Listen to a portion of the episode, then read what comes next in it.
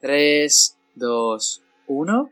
Si de verdad quieres ser un emprendedor, tienes que delegar. Richard Branson. Buenos días, Emotioners. ¿Qué tal estáis? Mi nombre es Marcos Conker, marcos.conker en Instagram, por si queréis seguirme para aprender de emprendimiento, marketing, economía, finanzas, etc. Comparto contenido diariamente, sobre todo comparto todo aquello que pasa por mi cabeza, toda información que proceso y que aprendo en mi día a día.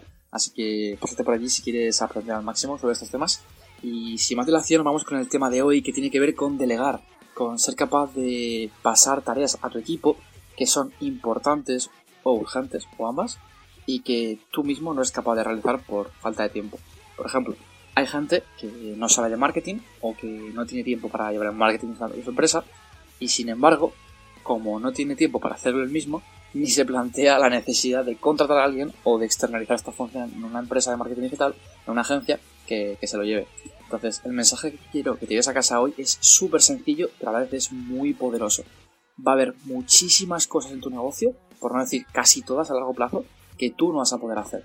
Y te quiero contar mi, historia personal con AudioFit, por ejemplo, es mi proyecto principal. Es una empresa que factura casi 7 cifras al año, en apenas dos años, y lo he conseguido a través de delegar todo. Respondía a todos los emails, todos los mensajes directos, subía una publicación diaria, llevaba la publicidad digital, hablaba con influencers para que nos promocionasen, eh, era todo, todo. Y progresivamente, según ha pasado el tiempo, he ido delegando funciones y he llegado a un punto en el que no realizo ninguna de estas funciones, salvo la parte creativa del negocio, la parte de toma de decisiones, la parte de estar con la gente, de motivar a los empleados, de contratar a nuevos profesores.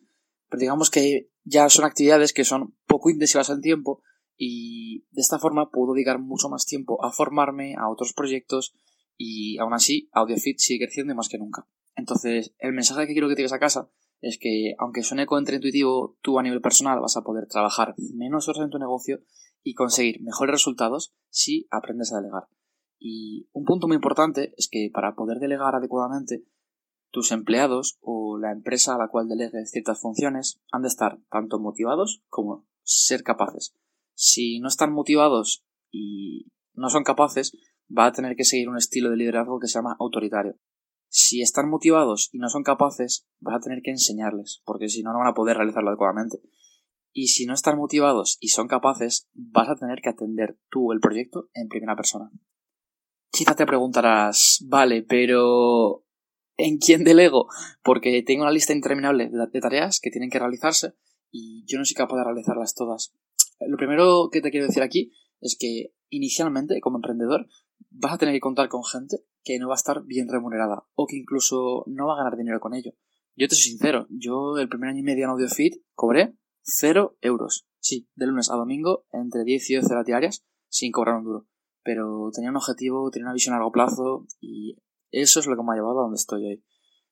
¿En quién empecé a alegar? En un señor que se llama Nacho de Portillo, probablemente suene este podcast, que en un junio de 2018, a los 8 o 9 meses de empezar yo con AudioFit, eh, le dije, tío, eh, creo que es la mejor persona para llevar a redes sociales, el email marketing al audio feed y de esa forma quitarme esa parte, que me llevaba la semana pues entre 15 y 20 horas, y de esa forma yo ganar en calidad de vida y poder delegar en ti y hacer otras tareas importantes.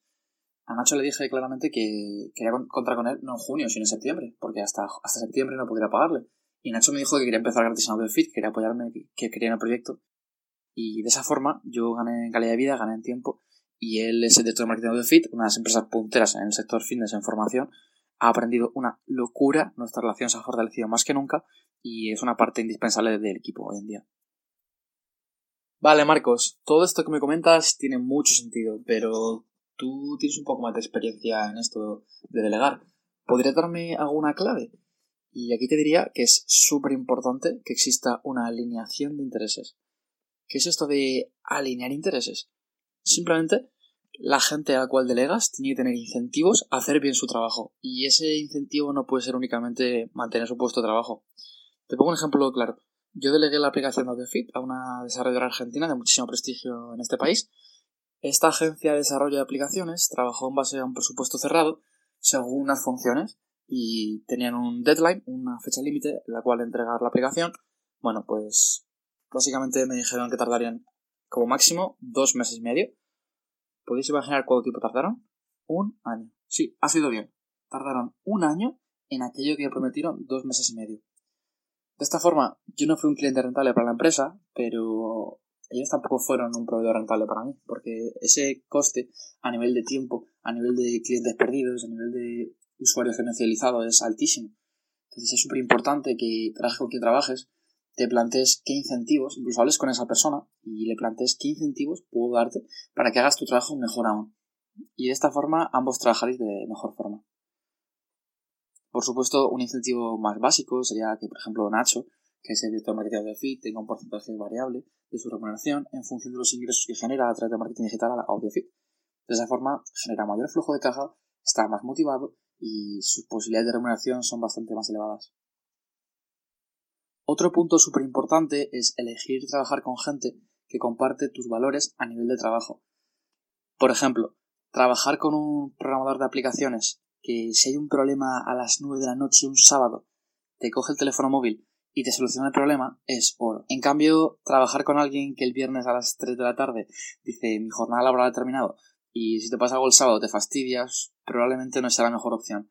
Así que te animo a que encuentres a gente con tu ética de trabajo, que comparta tus valores y que esté dispuesto a ir a muerte, pero a muerte de verdad.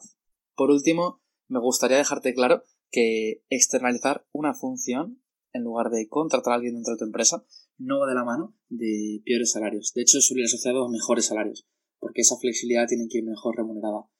Yo, por ejemplo, con AudioFit tengo un programador subcontratado, el cual gana al mes pues, más de 3.000 euros los, los meses que, que trabaja más de 2-3 horas diarias.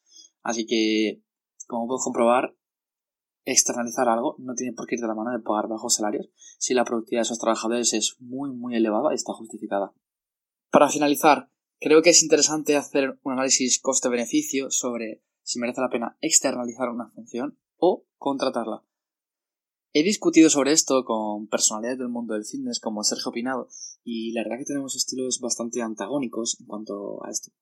Yo, por ejemplo, soy muy, muy fan de intentar externalizar todo en la medida de lo posible para variabilizar la estructura de coste de tu empresa y de esa forma ser más flexible y ágil tanto ante las caídas como las subidas. Es decir, si por ejemplo tienes un mes muy malo, pero la gente trabaja en base a porcentaje o, en base a horas necesarias de trabajo, y ese mes es un mes malo, pues tu negocio probablemente no tenga ningún riesgo financiero o sea muy bajo.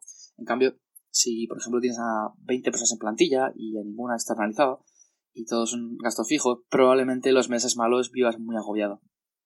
Sé de primera mano que gente como Sergio Pinado prefiere una estructura híbrida. Gran parte de la plantilla contratada y funcionalidades concretas en las cuales no encuentras a gente que quiera ser contratada a externalizarlas. En mi caso, priorizo siempre externalizar todos los servicios posibles. Pero no por nada en especial, sino porque sé que mi empresa si quiere ser muy muy grande, también tiene que ser muy ágil y rápida.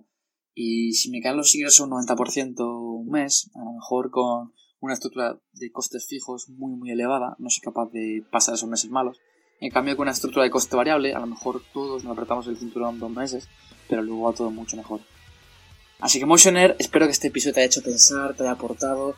Si es así, haz una captura de pantalla, compártelo por Instagram Stories con las dos, tres píldoras que la llevo a casa y comentar un poco tu perspectiva sobre esto. Creo que será un ejercicio muy interesante y del cual podemos aprender todos. Así que sin más Emotioner, nos vemos en el próximo episodio.